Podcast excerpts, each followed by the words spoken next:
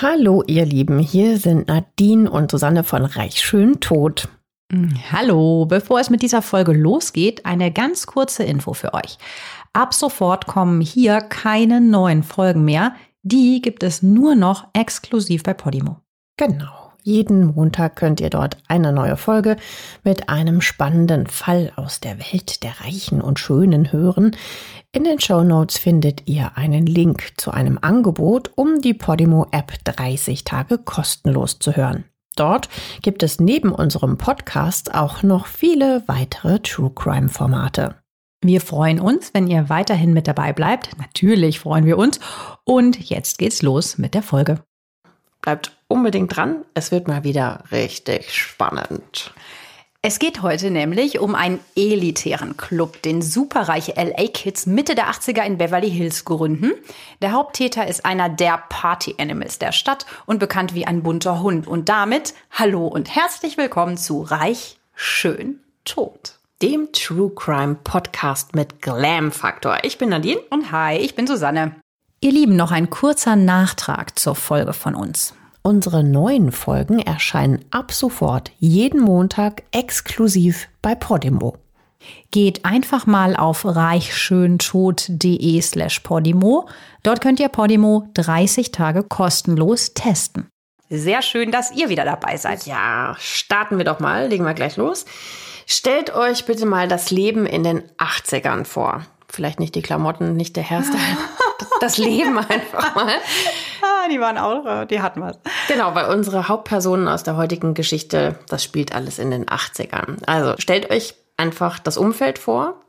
Also protziger geht's wirklich gar nicht. Es sind etwa fünf Jungs. Am Anfang, ne? Sind so ungefähr fünf. Sie fahren alle schnelle, schicke Autos, tragen teure Designeranzüge, fette Markenuhren, treffen abends natürlich wunderschöne Mädchen natürlich. und feiern in den angesagtesten Clubs. Also so das totale Luxus-Klischee-Leben, ja. Ja, einfach so jeden Abend Spaß. Die Mitglieder dieses Clubs, von dem ich eben gesprochen habe, sind alle davon überzeugt, wir sind die Checker, wir haben die Big Deals am Start. Mhm. Und vor allem ihr Anführer Joe Hunt schmeißt total posermäßig so jeden Abend so ganz super mega dezente, äh, dekadente, Entschuldigung, Dinnerpartys im hipsten Restaurant der Stadt und natürlich lädt er auch alle ein. Das ist im Spargos. Mhm, ganz genau.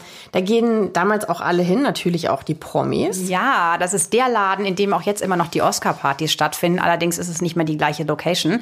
Also in den 80ern gingen hier so hin Elizabeth Taylor, Tom Hanks, Jack Nicholson, Später dann J-Lo, also mhm. einfach jeder. Wenn Elizabeth Taylor kam, dann brach übrigens das Reservierungssystem zusammen, weil keiner wollte mehr gehen. Alle wollten gucken, was die da für eine Show. Ja, Wahnsinn. Also das ist 82 eben von diesem Österreicher Wolfgang Puck gegründet. Und ja, eine Institution mittlerweile schon, eine Kette gibt's in mehreren Städten, aber das Original Spargos war der Laden to be. Und unter der Hand wurde gesagt, äh, im Spargus gibt's Sex unterm Tisch und Kokain auf dem Klo. Naja, also genau die Location, die unsere Jungs total gerne mochten, passt auch gut zu denen. Dort feiern sie halt und sie feiern natürlich auch jeden Erfolg. Und alle fragen sich, woher haben dieser Joe Hunt, der Anführer, und seine Jungs so unglaublich viel Geld?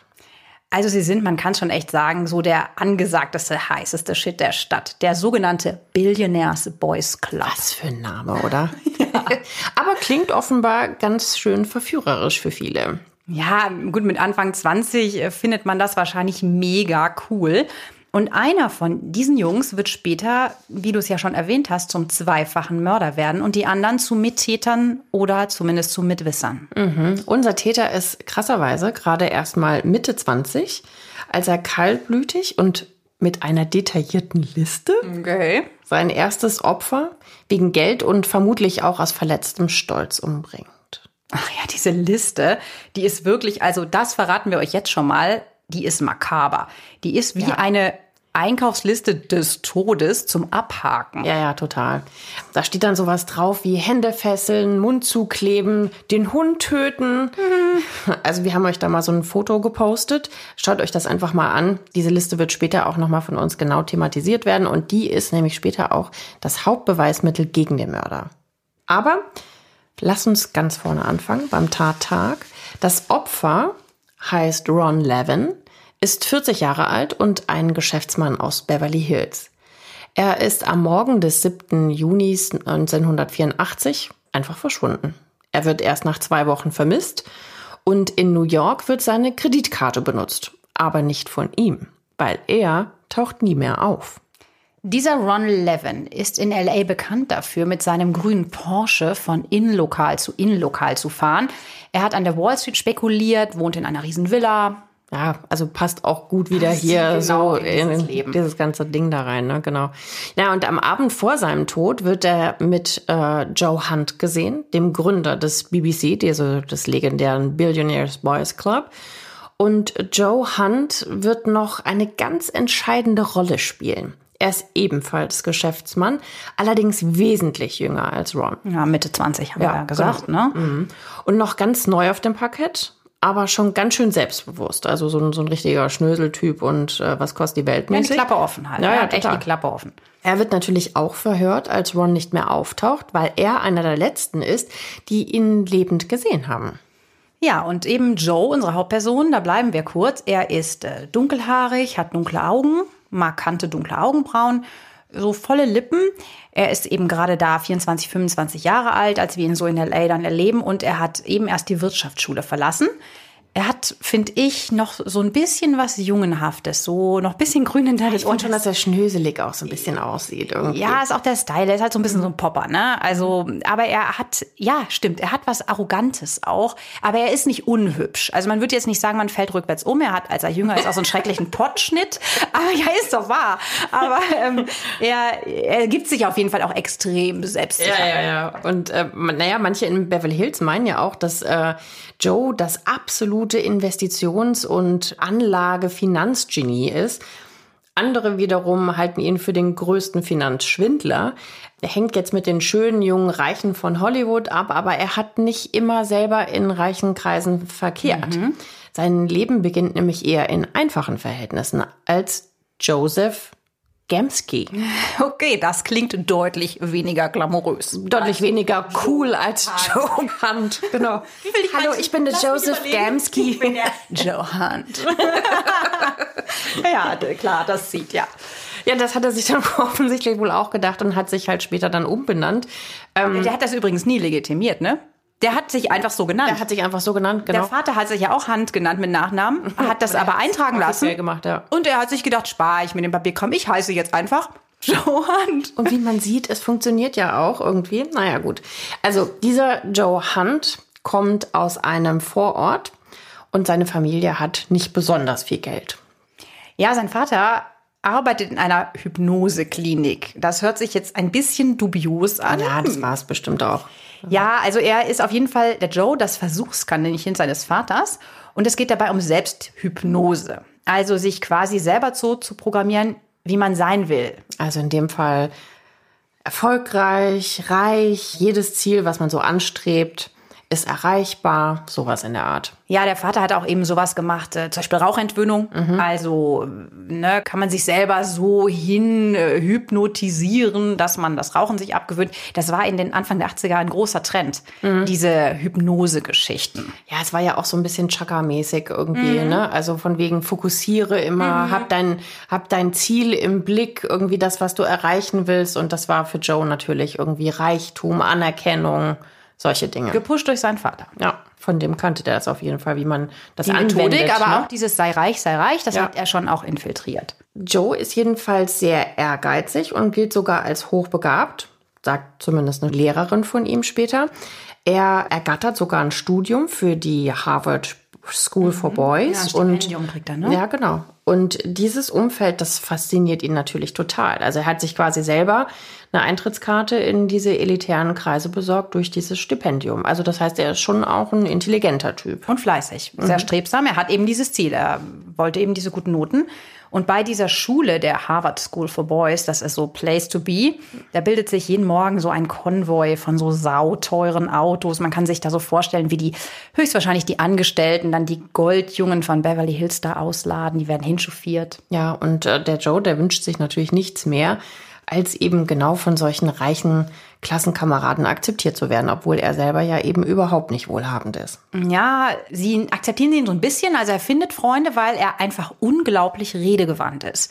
Also er ist ein brillanter Rhetoriker. Das kann vielleicht natürlich auch durch diese Hypnose-Sachen kommen, dass er sich mit Rhetorik so ein bisschen beschäftigt hat. Mhm. Ähm, aber er ist finanziell, wie du ja schon gesagt hast, eigentlich niemand. Ja, ich hatte auch immer so bei den Recherchen schon das Gefühl, vielleicht hat er ja wie so eine Art Komplex oder sowas, ne? Also, dass der halt eben nicht so reich ist, mm. also kein rich-born Kid ist. Ja, das jeden Tag sieht, ne? Ja. Und das wird ihm den ganzen Tag da so vor Augen geführt, äh, dass er das halt alles nicht hat. Naja, gut. Aber offensichtlich ist es ihm total wichtig, irgendwie diesen Reichtum halt selber auch zu erlangen. Und ja, sein Vater hat ihm das natürlich auch immer eingeredet, dass er natürlich bestenfalls auch reich werden soll. Also es gab da sicherlich auch äh, so eine gewisse Erwartungshaltung. Naja, und ähm, deswegen ja, ist er wahrscheinlich auch so ein Poser ne? und versucht sich besser darzustellen, als er ist. Ja, weil er halt auch schnell merkt, äh, in diesen Kreisen, da zählt halt einfach nur Geld und Macht. Und darum will er genau dieses Geld einfach auch wahnsinnig schnell bekommen. Da setzt mhm. er alles ran. Ja, ja, er geht zum Beispiel ähm, nach äh, der Schule auf eine Wirtschaftsschule 1977 macht er sein Examen, damals als Bester. Er behauptet später sogar, dass er auch der jüngste Student wäre, der in Kalifornien jemals so früh diesen Abschluss gemacht hat. Ja klar, das ist so eine ganz typische Geschichte für ihn. Er ist halt auch so ein bisschen so ein Großmaul. Also es geht ihm extrem ums Eindrucksschinden und äh, er muss manchmal dafür die Fakten krass verdrehen, als ist Joe Hunt, aber egal. Also das spricht ja auch so ein bisschen für deine Theorie vom Komplex. Mhm. Er lügt und manipuliert auch schon damals, einfach um besser dazustehen. Daneben ist er weiterhin fleißig. Mhm. Er legt also die Prüfung als Buch- und Rechnungsprüfer ab und bekommt dann auch einen Job als Broker mhm. und arbeitet in Chicago an der Börse, was natürlich äh, schon von weitem nach ja. Geld riecht. Schnelles Geld, Total. viel Geld. Ja. Aber das Problem ist, er hat natürlich bis zu dem Zeitpunkt gar keine Erfahrung, ja, also viel zu wenig und er überschätzt sich aber total. Das heißt, er investiert halt viel zu riskant, verliert auch was und das Wasser gewinnt, äh, das verliert er dann auch wieder. Also der hat so eine richtige harte Bruchlandung direkt am Anfang schon hingelegt. Ja, und hier zeigt sich dann auch, ähm, dass er wirklich skrupellos ist. Er will nämlich diese Verluste unbedingt kaschieren. Klar, er will nicht blöd dastehen. Und stell dir das mal vor. Er will sich auch einen Namen machen, ne? Ja, er will wirklich da auch zeigen, ich kann das. Er zweigt dann unerlaubt Geld von anderen Investments ab. Und insgesamt veruntreut er sage und schreibe 14 Millionen Dollar. Aber ganz ehrlich, wie kann das sein, oder? Das ja, muss doch Berufsanfänger, ja, einfach. Aber ich meine, das muss doch irgendwie mal auffallen, so von wegen, äh, Leute, habt ihr die 14 Millionen Dollar äh, ja, habt gesehen? gesehen? die sind weg irgendwie. Du, äh, ich glaube, das stimmt was mit den Nullen nicht, die wir da.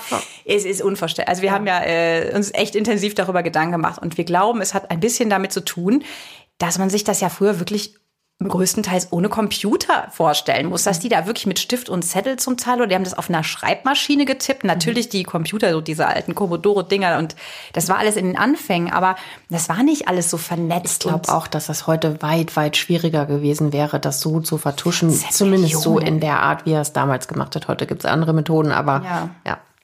Naja, und als das alles rauskommt, da wird er natürlich äh, von der Börse in Chicago ausgeschlossen.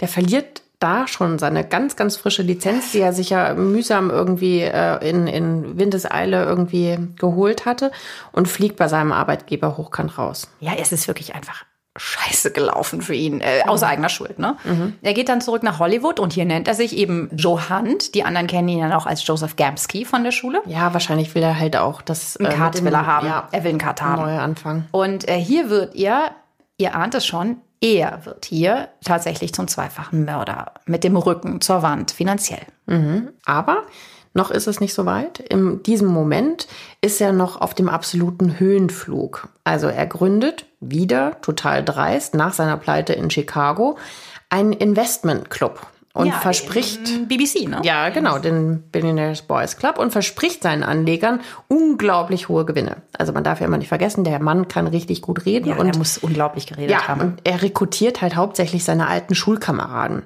Und wir erinnern uns, totale Rich Kids, also gefundenes Fressen für ihn, genau diese Leute halt anzusprechen. Und jeden Monat sollen die Mitglieder so ein paar tausend Dollar einzahlen in den Club. Ja, von Daddys Kohle ist das möglich. Ja. Die haben ja alle so monatliche äh, Bezüge. Die, ja, die können das. Ja, und das äh, von Vorteil ist natürlich auch, äh, wahrscheinlich auch wieder Stichwort kein Internet, kein Social Media und so weiter. In der LA hat nämlich von seiner Börsenpleite scheinbar niemand so richtig was mitbekommen. Aber er prahlt allen Ernstes auch noch über seine Zeit in Chicago und wie hoch erfolgreich er da vermeintlich gewesen ist. Aber das Verhalten haben wir jetzt ja schon öfter mal gehört. Der Typ ist einfach dreist, ne? Ja. Aber das Unglaubliche ist dann, mit diesem ganzen Rumgepose auf superreich und die richtigen Kontakte, er kennt ja diese Jungs und auch teilweise natürlich die Familien, gelingt es Joe Hunt dann tatsächlich. Er gewinnt wirklich unglaublicherweise die ersten Mitglieder für den Billionaires Boys Club, für den Männerclub. Ja, das ist doch echt verrückt, oder? Also da fragt man sich doch wirklich, wie? Also ich meine, gut, man kennt sich, aber dann direkt zu sagen, na klar, investiere ich jeden, ähm, Monat? jeden Monat mehrere tausend Euro. Also das ist so, so unglaublich einfach. Ja, also ich glaube, was so ein bisschen durchkam von dem, was die anderen auch über ihn gesagt haben in Dokus und so. Er kann sich unglaublich gut in andere reinfühlen und sie dann manipulieren. Also er weiß einfach, wie diese reichen Jungs ticken. Und die sind ja total verwöhnt aufgewachsen, haben keine Ahnung, wie man selber Reichtum aufbaut mhm. und sind alle extrem unsicher in Bezug auf Investitionen. Aber sie sind getrieben davon, dass sie es unbedingt beweisen wollen. Zum einen ihren erfolgreichen Vätern, ihren anspruchsvollen Freundinnen. Es ist quasi so die Geschichte vom, vom langen Schatten, die Fußstapfen, mhm. die der Vater die, auch die meistens. Die wollen halt selber auch irgendwie wirft. erfolgreich sein und nicht immer nur Sohn von sein. Mhm, ne? Genau. Und sie wissen aber auch ehrlich gesagt alle nicht, wie sie es anstellen sollen. Sie haben es in der Theorie gelernt, aber sie sind so ein bisschen dramatisch gesagt so verdammt zum Erfolg, um mhm. den Standard zu halten. Ja, das heißt, dass sie da, dass sie dadurch natürlich auch relativ leichte Beute sind für, mhm. für den Joe Hunt. Ne? Also das heißt, er kann sie einfach belabern und sie versuchen halt mit ihm einfach sein Glück. Und dadurch, dass er ja vermeintlich so erfolgreich war an der Chicagoer Börse, sagen die halt, ja gut, irgendwie dann machen wir das. Und am Anfang ist es auch so, dass tatsächlich kleinere Investitionen tatsächlich erfolgreich sind. Ja, und danach, da erfindet er die Gewinne einfach. Das ist krass, oder? Also er, das ist so dreist. Also man kann das echt nicht und glauben. Und es halt auch nie auf. Aber er bekommt tatsächlich immer wieder Geld, ja. jeden Monat. Ja. Und all diese reichen Söhnchen sind so dermaßen geblendet von der Aussicht auf noch mehr, dass sie sich ihre Gewinne nie auszahlen lassen, sondern immer wieder reinvestieren. Und genau darauf setzt Johann mhm. auch. Das ist im Grunde einfach ein fettes Schneeballsystem. Ja, man kann sich das gar nicht vorstellen, wie unglaublich naiv die alle auch waren. Ne? Also keine Ahnung von Bilanz und Buchhaltung. Gar nichts. Keiner checkt mal irgendwie das Konto vom eigenen Club Investment Fonds, ja? Also unvorstellbar. Also wie viel Geld haben wir eigentlich gerade? Johann sagt, es läuft super. Okay, nächste ja, Runde Champagner. Er zeigt dir dann einfach irgendeinen so Check. Oh, da stehen so ein paar Zahlen drauf, voll gut. Du, aber den kannst du jetzt nicht einlösen. Wir müssen den gleich reinvestieren in unser tolles Business. Weil sonst so, kriegt das ja. alles der Staat. Das ist manchmal so ein Argument. Wir müssen dann so viel Steuern zahlen. Wir müssen das aus Steuergründen. Also der hat sich da mhm. eingelesen, der beeindruckt mit seinem Vokabular aus der Brokerzeit. Und die Jungs da, die ja, unglaublich fies das eigentlich auch. Ne? So ein bisschen ja. naiv, er nutzt es halt voll aus, ne? Aber sie sind auch so ein bisschen selber schuld. Sie sind nicht so. Sie sind nicht so richtig hinterher. Sie mussten auch noch nie in ihrem Leben rechnen. Das ist alles nur graue Theorie von der Uni. Mhm. Ich würde einfach sagen, wahnsinnig gutgläubig und weltfremd sind die.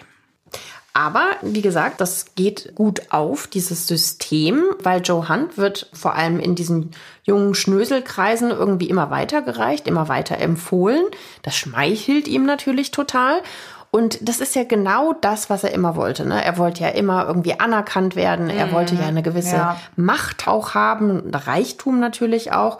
Und er ist halt natürlich jemand, der das sofort halt auch nach außen trägt. Ne? Also jeder muss das auch sehen, wie mhm, erfolgreich das, das ist. Wichtig, ne? Status. Total wichtig. Also das heißt, er hat ständig irgendwelche pompösen Partys am Start, Sportwagen BMW von all, importieren. Ja, die, ne? immer das Beste. Die haben sogar eine eigene Flotte. Ja, eine BMW-Flotte. Witzigerweise sollten sie diese Autos verkaufen, finden die aber selber so toll, dass sie damit selber rumfahren und sie nicht verkaufen. Das ist auch so, hm, okay. Also, ja, feine Gesellschaft, sagt man, ne, hier. Ja, ja. In München. Naja, gut, aber für noch mehr Glanz ähm, eröffnet der Joe sogar ein Büro im Zentrum von Beverly Hills. Also so wieder mal was kostet die Welt mäßig, ne? Also monatliche ja, Miete. Fargo-Gebäude. Ja, Sehr äh, prestigeträchtig. Total. Naja, und äh, dort arbeitet dann eben der engste Kreis dieses Boys Club für ihn. Ohne Gehalt natürlich. What? What? ja.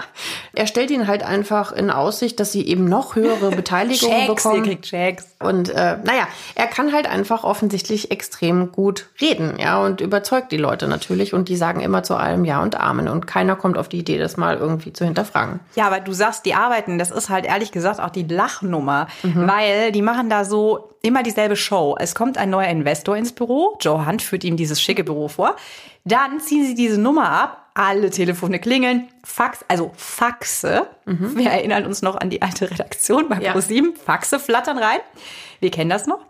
Und die rufen sich dann einfach alle immer gegenseitig an, damit das so nach total busy Big Business aussieht. Ja, also ich möchte es mir gerne noch mal genau vorstellen, ja. Also ich komme als Investor rein, entdecke einen Bürokomplex, wo alle super busy sind, Und schön aussehen, jung total sind, super tolle Jungs. Mhm. Anzüge tragen, überall bimmelbommelt das irgendwie mit Fax und Ja, ja, mach den Deal, mach den Deal. Und in Wirklichkeit rufen die sich alle nur gegenseitig von Büro zu Büro an und drücken auf Senden und schicken sich einen Fax. Also es ist wirklich, es ist eigentlich wirklich albern, ja. Also so, so wirklich wie so, wie so kleine Jungs, ne?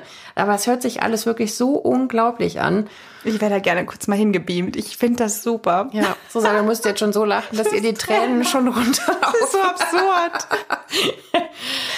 Naja gut, aber wie gesagt, es funktioniert hervorragend. Irgendwie der äh, Joe Hunt zieht immer mehr Investoren an. Muss er auch, äh, denn nur wenn er immer neue gierige Geldgeber anlockt, die ihm das Geld ohne Rückfragen natürlich geben, funktioniert sein System. Und naja, offensichtlich macht ihm das Ganze auf eine ziemlich perfide Art auch einen Riesenspaß, diese Gelder da an sich zu reißen und eigentlich nichts damit zu machen. Ja, und er hat ja, Außer auszugeben natürlich. genau, er gibt es gerne aus und zwar schmeißt er eben weiter diese teuren Dinner in angesagten Restaurants mit den besagten hübschen Mädels, ganz wichtig. Er schenkt den Clubmitgliedern die Autos, von denen du ja eben gesprochen hast, natürlich alles. Um sie auch in dem Glauben nämlich genau zu lassen. Also das ist natürlich auch die Methode. Ne? Wenn die denken, wenn der solche Geschenke machen kann, wenn der solche Partys schmeißen kann, dann müssen wir Geld in der Tasche haben. Aber ihm ist natürlich selber völlig klar, dass das nicht lange gut gehen kann. Er lebt weit über seine Verhältnisse und veruntreut schon lange Geld. Und so gerät er dann an Ron Levin, sein späteres Opfer. Der war wegen Diebstahl und Betrug schon mehrmals im Knast. Also der ist definitiv kein seriöser Geschäftsmann. Naja, und der Joe, der schmeißt sich halt regelrecht an den Ron ran, weil er vermutet, dass der reiche Investoren in petto hat. Dazu fälscht er sogar einen Scheck, mit dem er so Ron unter der Nase herumwedelt. Angeblich von einem seiner Investoren hätte er diesen sehr opulenten Scheck bekommen, um zu beweisen, wie erfolgreich Joe Hunt ist. Ja, nur Ron, der ist auch ein richtig gerissener Hund und der lacht ihn einfach nur aus. Ja, also generell muss man ja sagen, es ist die Zeit der Schecks. Ne? Kannst du dir das überhaupt noch mal vorstellen? Also Ich erinnere mich dunkel wie die Faxe. Ja. Ne? Auf Papier. Da kann man ja im Grunde jede beliebige Zahl einfach eintragen. Ob der dann gedeckt ist, äh, Ja, erfährst du einfach erst im Moment Ja. der Auszahlung in der Bank und dann stehst du da und wirst blass. Aber Ron ist eben selber mit allen Wassern gewaschen und lässt sich nicht so leicht an der Nase rumführen wie diese naiven reichen Söhnchen. ja, ganz im Gegenteil. Der Ron, der erkennt nämlich jetzt die Chance für sich. Weil er schlägt Joe nämlich einen Deal vor. Er stellt ihm 5 Millionen Dollar zur Verfügung, mit denen Joe an der Börse handeln kann. Und den Gewinn will er angeblich fair aufteilen. Das will Joe natürlich unbedingt machen. Ihm steht das Klar. Wasser ja längst finanziell absolut bis zum Hals schon darüber. Denn der BBC hat monatliche Ausgaben von 70.000 Dollar. Das ist jetzt einfach nur mal Büromiete, Leasingrate der Luxusautos, Sekretärinnen. Da sind noch nicht mal die ganzen Partys und der ganze Krempel eingerechnet. Aber 70.000 Ausgaben. Wahnsinn. Oh, gut. Also der, der schlittert definitiv auf eine finanzielle Katastrophe zu, weiß das auch. Und ähm, ja, nimmt das an. Ron Levins Bedingung ist aber, dass das alles nur über seinen Broker laufen soll. Und das hätte Joe schon komisch vorkommen können. Aber Sollen. er, ja, er es hätte sollen, aber er macht es. Und zu Beginn verzockt Joe tatsächlich. Er darf ein bisschen schalten und walten, wie er will. Er ist ja das Finanzgenie. Er verzockt also 4 Millionen von den fünf mit hochriskanten Deals an der Börse. Und das hält er aber trotzdem total geheim, tut weiter, als wäre alles super. Also der muss auch echt gute Nerven haben. Und schmeißt weiter die Partys, um den Schein zu wahren. Dann bekommt er zum Glück ein paar Tipps von einem befreundeten Broker und innerhalb von sieben Wochen verwandelt er dann tatsächlich das restliche Geld in satte 14 Millionen. Ja, unglaublich, oder? Also so ein bisschen was, muss man sagen, konnte der dann schon, hat er dann schon auf dem Kasten gehabt. Ne? Also es war nicht nur ein Schwätzer, sondern war schon auch intelligent. Ja. Hatte so ein bisschen Verständnis zumindest von der Materie. Ja, also zumindest hat er da die Kohle dann doch auf den letzten Metern wieder reingeholt, aber dann schließt äh, Ron Levin das Konto. Ja, aber da muss man sich halt wirklich auch schwer über Joes Naivität wundern. Der geht halt ernsthaft davon aus, dass er jetzt natürlich seine dicke Gewinnbeteiligung bekommt. Also nach Abzug von allen Kosten sind das ja ungefähr viereinhalb Millionen Dollar, ja. Und er mietet sich schon mal eine Riesenvilla im Voraus und prahlt stolz vor den BBC-Jungs. Ah, der schmeißt auch so eine riesen Party, so eine ganz wilde, orgienhafte Party schmeißt er. Weil so mal super. Ja, mal wieder, aber richtig so, wir haben 14 Millionen gemacht. Also, ja. Aber dann total verrückt kommt der Scheck gar nicht. Oh, komisch, komisch. Bei Ron Levins Vergangenheit mehrfach im Knast wegen Betruges gewesen. Ja, das erfährt Joe Hunt, als er nämlich diesen Broker anruft. Das angebliche Spekulationskonto, das gab es nämlich gar nie. Und das, das muss man sich so wirklich auf der Zunge zergehen lassen, ja. Also der ähm, Joe Hunt hat sozusagen in Ron Levin halt wirklich ähm, mehr als sein Ebenbild gefunden. Sein Meister hat er der hat gefunden. seinen ne? Meister gefunden, Also da hat dann halt wirklich äh, der eine Betrüger den anderen so richtig verarscht. Man kann es gar nicht anders sagen, ja. Ja, es ist wirklich krass. Also Ron hat das Geld nämlich selber nie gehabt, nie eingezahlt. Und all die Transaktionen an der Börse, die Joe Hunt dem Broker durchgegeben hat, was er kaufen, verkaufen soll, die haben auch einfach nie stattgefunden. Die wurden zwar immer dokumentiert, aber das waren einfach Scheintransaktionen. Das, das war einfach alles ein riesiger, abgesprochener Fake, ja, den der äh, Ron Levin mit dem Broker abgesprochen hatte. Und ähm, der war aber auch nicht richtig im Bilde. Also eigentlich hat es Ron Levin alleine auf, ausgeheckt und auf dem Konto steht einfach eine große runde Null. Ja, also es ist wirklich unglaublich, aber man muss echt festhalten, der Ron ist halt einfach noch krasser als Joe. Und das will halt wirklich was heißen, ne? Was meinst du, warum Ron das gemacht hat mit Joe? Naja, vielleicht wollte er, ja, halt so diesem möchte gern Bierschall, ja, diesem Börsengenie einfach mal so eine, so eine Lektion erteilen. So von wegen, ich bin aber der gerissenere, der ältere, der erfahrenere in diesen Betrugsdingen, ja. Erfahre dein Betrugsding ist ja auch mal wirklich eine Auszeichnung, aber ja, definitiv. Naja, und außerdem, und das ist ja schon fast äh, bewundernswert gerissen, ja, hat Ron die Transaktion, die angeblich über das Konto lief, für einen eigenen Betrug genutzt. Also Okay. ja, er hat all diese Scheintransaktionen vom Broker dokumentieren, aber nie ausführen lassen. Die Kursentwicklungen waren aber so super. Ja, 14 waren sie ja. Millionen Gewinn, ja, also wäre es gewesen. Er erschwindelt sich aber so selber einen Kredit. Also, wie er auch immer das gemacht hat, das hört sich ja auch schon wieder unfassbar dubios an. Wahrscheinlich kann er auch toll reden. Der Typ ist einfach total dreist. Der Ja. ist noch dreister als Joe. Ja, und dann setzt er sogar noch einen drauf. und Joe ist, sagen wir, not amused. Ist unfassbar stinkig. Ja, möglicherweise. Wenn, ich meine, Entschuldigung, du denkst, du hast 14 Millionen. Also erstmal hast du den Typen im Sack. Er sagt, Ja. spekulier mit meinen 5 Millionen, mach was du willst. Dann machst du's, gewinnst 14 Millionen und hast gar nichts. Ja, ja. Aber der Ron macht ihm dann ein Angebot, quasi so eine Art Wiedergutmachung. Okay. Und wieder, ihr ahnt es schon, geht's nach hinten los, weil Ron behauptet, er hätte ein Einkaufszentrum in Chicago gekauft, das er dem Billionaires Boys Club überschreiben will. Ja, super. Endlich kommt Geld rein. Einkaufszentrum, klar, machen wir. Und äh, genau, Joe denkt das so, wie ich das gerade gesagt habe, lässt sich besänftigen. Keiner versteht warum. Er hätte es wissen müssen, aber er willigt erstmal ein. Absolut. Naja, eine andere Chance hat er mit seinen Irrsinnschulden ja auch nicht. Irgendwie mit den horrenden Büromiete. Und jetzt hat er ja auch noch diese neue Villa am hat er Bein schon mal vorsorglich Arme, ja. gemietet. Ach, der Arme. ja, bis er feststellt, dieses Einkaufszentrum, das gibt's nicht. Das gibt's einfach Ja, auch nicht. Ich sag nur kein Internet. Also, wenn Ron Levin lügt, dann gleich im ganz großen Stil. Er macht aber auch einen großen Fehler. Er unterschätzt Joe Hunt. Der ist nämlich jetzt so richtig sauer, Man kann's ja. verstehen. Ja, absolut. Er muss jetzt die ganzen Fehlinvestitionen den anderen Mitgliedern vom BBC beichten. Und das ist ja klar, geht einem wie ihm natürlich maßlos gegen den Strich. Also er ist eigentlich ja endlich an seinem Lebensziel angekommen. Er ist der Anführer, ihm geht's vermeintlich gut. Aber jetzt muss er die Hosen vor 70 Anlegern komplett runterlassen. Das ist natürlich schon auch ein ganz schön peinlicher Moment. Gesichtsverlust. Voll. Gesichtsverlust. Voll. Aber ähm, ja, das ist, das muss für ihn kurz die Vorstellung fürchterlich gewesen sein. Aber er wäre nicht Joe Hunt, wenn er natürlich nicht sagt, wie schlecht es dem Club wirklich geht. Er muss die Hosen ein Stück weit runterlassen. Eigentlich geht da gar nichts mehr, aber er sagt nur ein bisschen was. Außer dass er natürlich alles auf Ron Levin schiebt, der der größte Schurke des Jahrhunderts überhaupt ist und überhaupt. Aber er ist wieder mal nicht schuld, wie in Chicago, das auch mit Natürlich der Pleite an der nicht. Börse. Das war auch eine Mobbing-Intrige und überhaupt, er ist nicht schuld. Dennoch ist das das erste Mal, dass die anderen Clubmitglieder auch Zweifel bekommen an seiner Integrität. Bisher haben sie ihm, sind sie ihm blind gefolgt. Er hat ihnen da immer was dahergeschwafelt von so pseudophilosophischen super Ideen, die er hat. Die haben es ihm geglaubt. Aber jetzt, äh, obwohl er ein rhetorisches Genie ist, kommen einige Zweifel. Er kann es aber noch mal hinbiegen.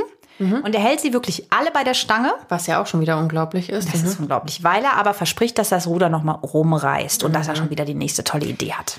Ja, und das muss wohl auch der Moment sein, in dem Joe beschließt, Ron tatsächlich umzubringen. Der hat ihn in seiner Welt um all das gebracht, was er sich natürlich hart erkämpft hat, also das Geld und das Ansehen und ja, er muss ihn einfach gehasst haben dafür, ja. Und er sagt auch im Club vor allem, ich töte ihn dafür. Und die anderen nehmen das jetzt nicht wörtlich, die glauben das jetzt nicht, aber Joe plant tatsächlich den perfekten Mord und weiht dabei nur Jim Pittman ein. Der ist so eine Art, naja, sagen wir mal, Sicherheitschef beim BBC. Also am Abend des 6. Juni 1984 erscheint Joe dann mit feinsten Delikatessen und Champagner zu einem vermeintlichen Friedensangebot bei Ron. Wir ahnen schon, das läutet jetzt hier gerade die Tatnacht ein, den Tatabend. Im Laufe des Gespräches soll dann Jim Pittman dazustoßen. Joe und Jim bedrohen Ron Levin und er stellt ihnen einen Scheck über 1,5 Millionen Dollar aus. Übrigens, genau wie sie das da machen, steht das auf dieser Liste, von der wir sprachen, die Joe nämlich vorher runtergeschrieben hat für das perfekte Verbrechen. Wer genau dann von den beiden den Geschäftsmann erschießt, ist im Nachhinein nicht klar. Jedenfalls lassen sie die Leiche dann in einem Canyon verschwinden. So ist das später in der Anklageschrift und äh, schießen ihn vorher sicherheitshalber noch einige Male ins Gesicht, damit er ja unkenntlich ist und äh, sie ein bisschen Zeit gewinnen, dass man nicht weiß, wer die Leiche ist. Ah, Die übrigens sehr, sehr, sehr gut versteckt ist, denn sie wird ja nie gefunden. sie wird nie mehr gefunden, auch bis heute ist sie noch nicht gefunden worden. Also das ist schon, hm. Naja, jedenfalls kommt ihnen auch tatsächlich erstmal keiner auf die Spur. Sie haben ja auch eben den Plan für das perfekte Verbrechen ausgeheckt. Äh, Jim fliegt nach der Tat nach New York, weil Auch Teil des Plans, ne? Dieses bis zum Ende durch. Ja, weil Ron dort am nächsten Tag einen Geschäftstermin hat.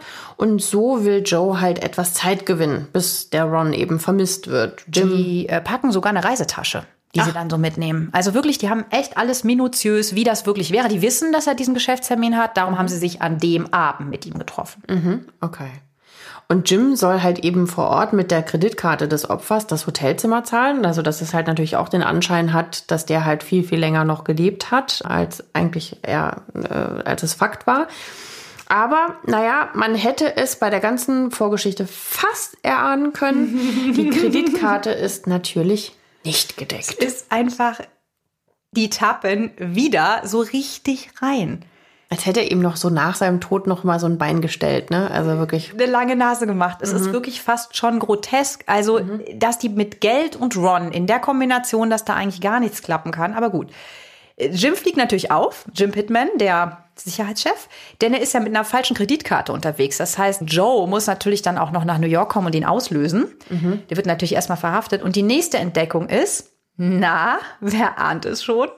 Rons Scheck über 1,5 Millionen Dollar. Ist nicht gedeckt.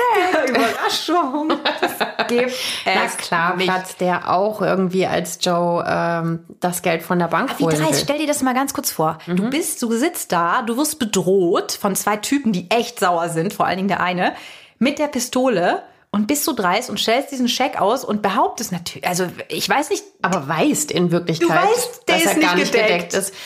Der hätte eh direkt danach abhauen müssen. Ja. Wie krass. Vielleicht hat er dann so in der allerletzten Sekunde seines Lebens noch so einen kleinen innerlichen Schmunzler gehabt, so von wegen, naja, wenig, wenigstens äh, fallt ihr jetzt über diese Tat, ja. So, aber Wahnsinn. Es hat sich alles halt gar nicht gelohnt, in dem Sinne, wie Joe Mhm. Hunt das geplant hatte.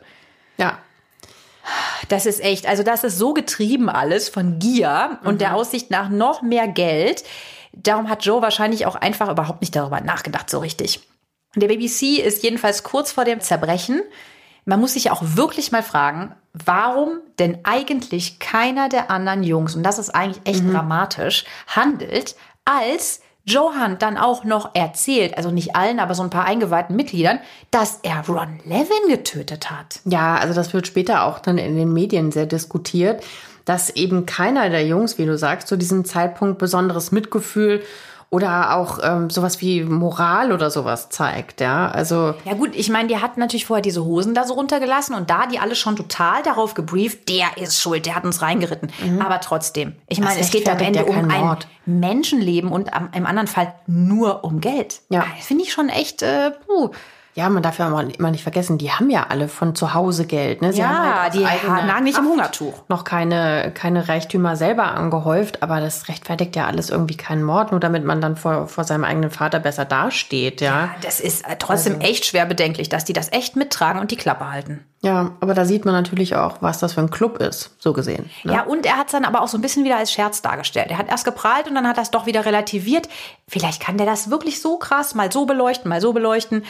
Jedenfalls Fakt ist, es latscht zu dem Zeitpunkt keiner zur Polizei. Aber Joe ist natürlich mittlerweile völlig verzweifelt, weil er hat keinen Plan mehr, wie er die ganzen finanziellen Löcher stopfen soll, die er ja selber gerissen hat. Und zwei Wochen nach dem Mord begegnet ihm, quasi wie so ein glücklicher Zufall, Reza Eslaminia. Schwieriger Nachname. Der ist total begeistert von dieser Show, die Joe abzieht, ja. Und äh, der lässt sich auch von ihm wieder mal blenden mit den schönen Mädchen und den Partys und dem ganzen Tamtam. Und Reza behauptet, der Sohn eines schwerreichen Opiumhändlers aus dem Iran zu sein, den er total hasst. Den Und Vater, ja, den sein, hasst er total. Genau, Mhm. sein eigener Vater, genau. Und wenn Joe ihm hilft, an das Geld von dem Vater zu kommen, will er mit neuem Cash in den Club einsteigen.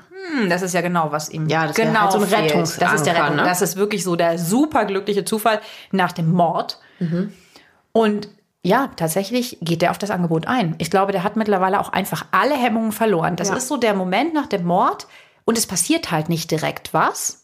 Ja, weil die gar nicht auf ihn kommen. Die vermissen ja den ähm, Ron Levin auch erst gar nicht, dass er diese rote Linie überschritten hat. Und tatsächlich beschließt er mit Reza, mit dem Sohn und drei Mitgliedern des Billionaires Boys Clubs tatsächlich bei einem Treffen am 30. Juli 84, dass sie Rezas Vater Hedayat kidnappen und dem Sohn das ganze Vermögen von angeblich 30 Millionen Dollar, sagt Reza, so viel hätte der Vater, überschreiben zu lassen und den Vater von Reza danach zu töten. Ja, unglaublich, oder? Also, Ja, also Joe Hunt will man damit sich selber auch vereinbaren kann. Ne? So, du kidnappst jetzt meinen Vater, dann ähm, erpressen wir das Geld und dann krieg ich das alles. So, wenn, und dann bringen wir den um. und dann gebe ich es euch. Wer weiß, ob das auch wirklich gestimmt hätte. Also furchtbar. Aber Joe, also ich weiß nicht, ob das mit dieser Hypnose-Sache zu tun hat, wovon wir geredet haben, mit diesem Ich fokussiere mich, ich fokussiere mich.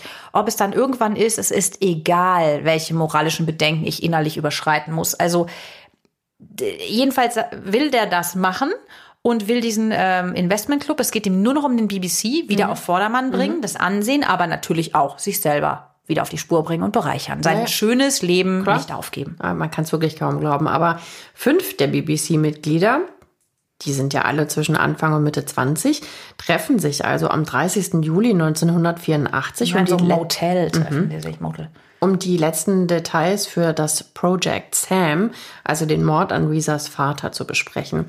Sie fahren dann nach San Francisco, wo der Vater lebt. Dort betäuben sie ihn mit Chloroform, um ihn dann mit nach LA zu nehmen im Auto. Dort wollen sie ihn so lange gefangen halten, bis er halt alles unterschreibt, also das Geld überschreibt.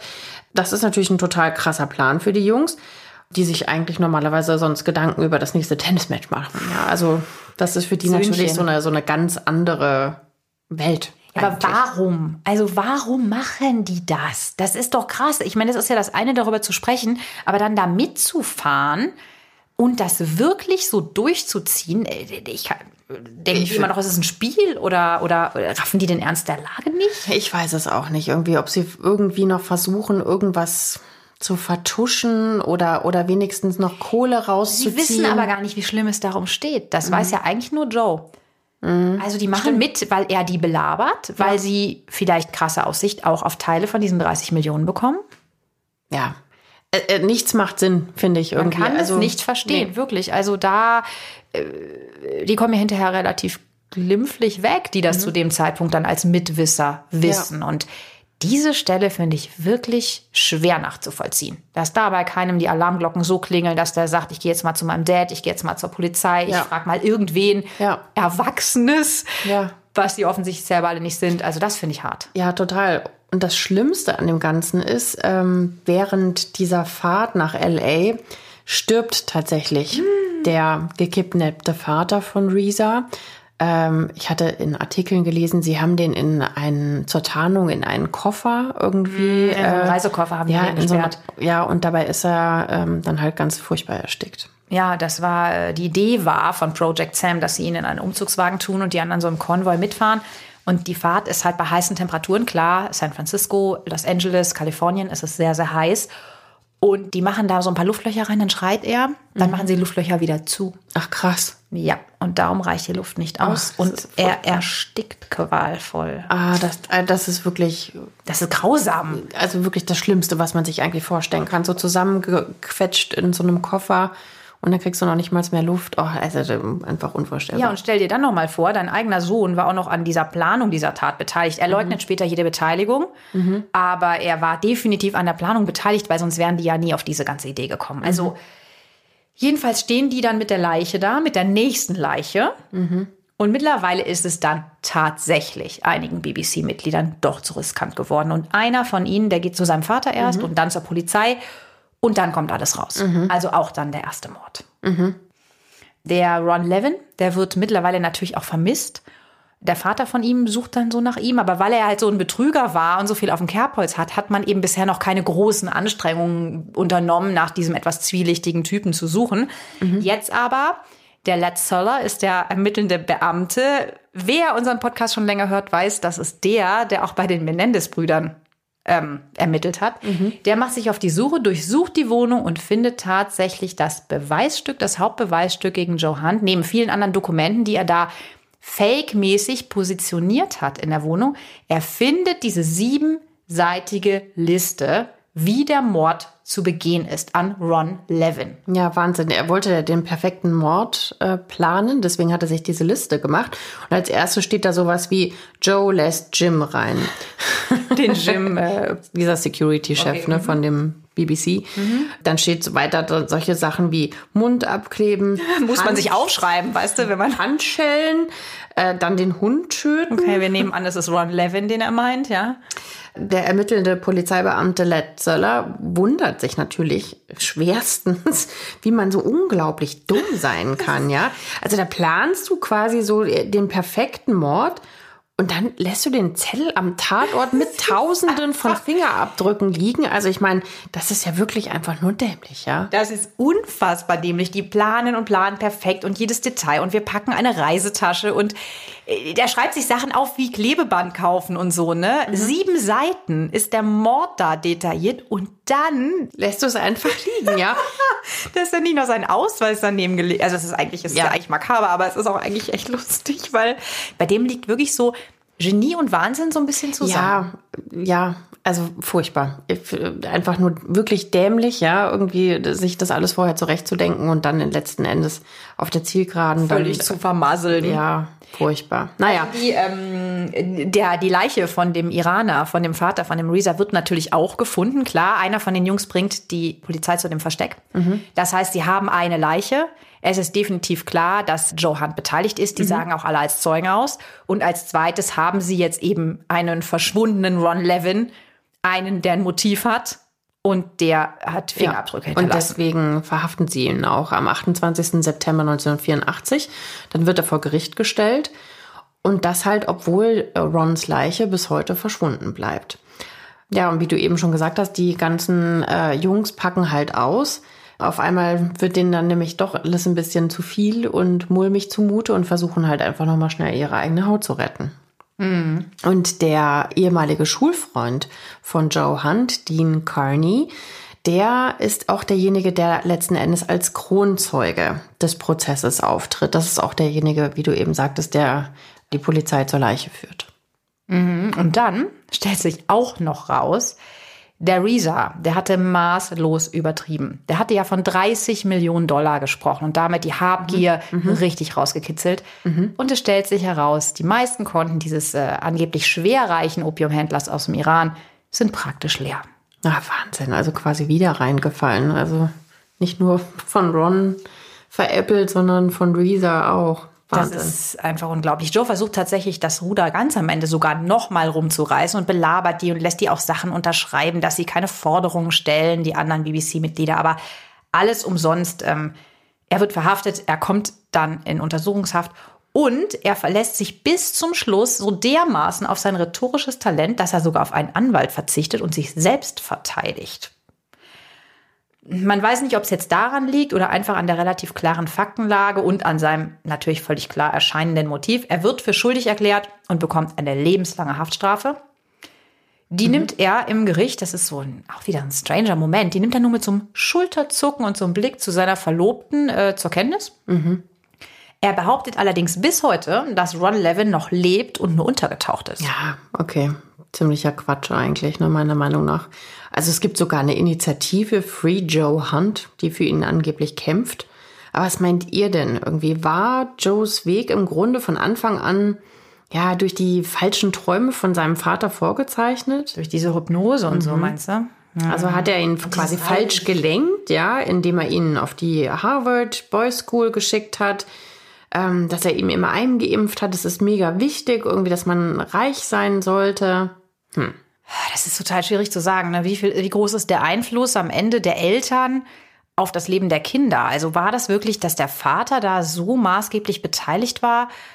der Vater ist auf jeden Fall maßlos enttäuscht. Also ich habe ein Interview vom Vater gesehen und das ist halt wirklich krass. Also es war zu dem Zeitpunkt, wo das Urteil noch nicht gefällt wurde, wo der Vater von einer Journalistin gefragt worden ist, möchten Sie, dass er die Todesstrafe bekommt? Das wäre die Gaskammer in diesem Fall. Oder dass er lebenslang in Haft kommt. Und er hat gesagt, I definitely want him dead. Also er wäre für die Todesstrafe. Das sagt der Vater über seinen eigenen Sohn. Also Wahnsinn. schon ganz schön abgeschmackt. Also schon heftig. Ja, und ich meine, er hat ja mit dafür gesorgt, dass er halt auf, am Anfang auf diese reiche Schule kommt und damit in Kontakt kommt. Und natürlich, man kann nicht wissen, was der Sohn dann daraus macht und dass das dann dermaßen äh, nach hinten losgeht und der wirklich völlig jede Moral vergisst und so. Aber es ist einfach Natürlich auch die Verantwortung von Joe Hunt, aber es ist wirklich von Anfang an hat es einfach eine komplett falsche Richtung genommen. Der hat sich halt immer weiter reingesteigert. Ich vermute, dass der auch relativ narzisstisch ist. Ja. Dieses nach außen Gepose da immer, das war so nötig. Aber wie ging das denn aber weiter mit den ganzen anderen Members vom, vom BBC? Ja, das ist halt auch nochmal, finde ich, so eine Frage in puncto Moral. Mhm. Weil äh, die, die kommen eigentlich total glimpflich davon, ja. Also ein paar kriegen Strafen, Reza zum Beispiel, der Sohn, mhm. aber man kann das halt nie so richtig beweisen, wie groß ist wirklich sein Anteil. Aber die sind die, die, auch, die haben keine nennenswerten Strafen bekommen. Nee, die waren also verhältnismäßig kurz. Verhältnismäßig kurz oder so zehn Jahre oder gar nichts. Zum Beispiel Dean Carney, der ja beste Freund, der ihn übrigens auch sehr noch in diese Kreise reingebracht hat. Mhm. Der ist ja dann im Zeugenschutzprogramm, weil mhm. er als Grundzeuge aussagt. Mhm. Also da muss man auch schon sehr hinterfragen, wie sind die charakterlich eigentlich zu beurteilen, ja, dass die sich da gar nicht. Ähm, wahrscheinlich haben sich alle rausgekauft, ne? Irgendwie, dass sie sich halt sehr, sehr gute Anwälte leisten konnten und und und, ne? Ja, die werden beschützt worden so sein. Bekommen, dass die, dass die deswegen auch weniger Strafe bekommen haben. Ja, und zum Teil hingen ja, also wenn man jetzt äh, die Doku da so glauben darf, und es gibt ja sogar einen Spielfilm davon, mhm. mit Kevin Spacey, als Ron Levin, mhm. ähm, dass sich teilweise die Väter auch mit reingeklingt haben. Das heißt, sobald die Väter auch noch mit investiert haben, ich glaube, die haben das sowas von unter dem Deckel gehalten. Mhm. Aber geht es dir nicht auch so, dass der Joe einem einfach auch durch und durch unsympathisch ist? Mhm. Also es war jetzt, glaube ich, der erste von unseren gesamten Fällen, wo man so gar nicht irgendetwas mitempfindet irgendwie mit dem, mit dem Täter. Wir hatten schon Fälle, wo man gedacht hat, so, ach nein, warum hat das nur gemacht? Er hätte doch aber so ein schönes Leben führen Pistorius. können oder sowas. Ja, wie bei Oscar Pistorius zum Beispiel. Oder die Menendez-Brüder. Ja, aber in dem Fall. Fall muss man echt sagen, selber schuld. Ja, also trotzdem Hochachtung vor der Schlauheit, vor der Redegewandtheit. Aber wir sind super, super gespannt, was ihr da eigentlich äh, meint. Mhm. Wie beurteilt ihr das? Ja, genau. Also schreibt uns dazu gerne eure Meinung. Was denkt ihr über diesen Fall, über den Billionaires Boys Club? Wir sind total gespannt und schreibt uns gerne sonstige Anregungen auch unter reich schön tot at julep.de, also reich schön mit OE natürlich, tot in einem Wort julep.de oder hier in die Kommentare. Wir freuen uns total, wenn ihr euch beteiligt und mitdiskutiert. Wir lesen alles und wir hören uns ganz bald wieder. Tschüss. Bis zum nächsten Mal. Ciao.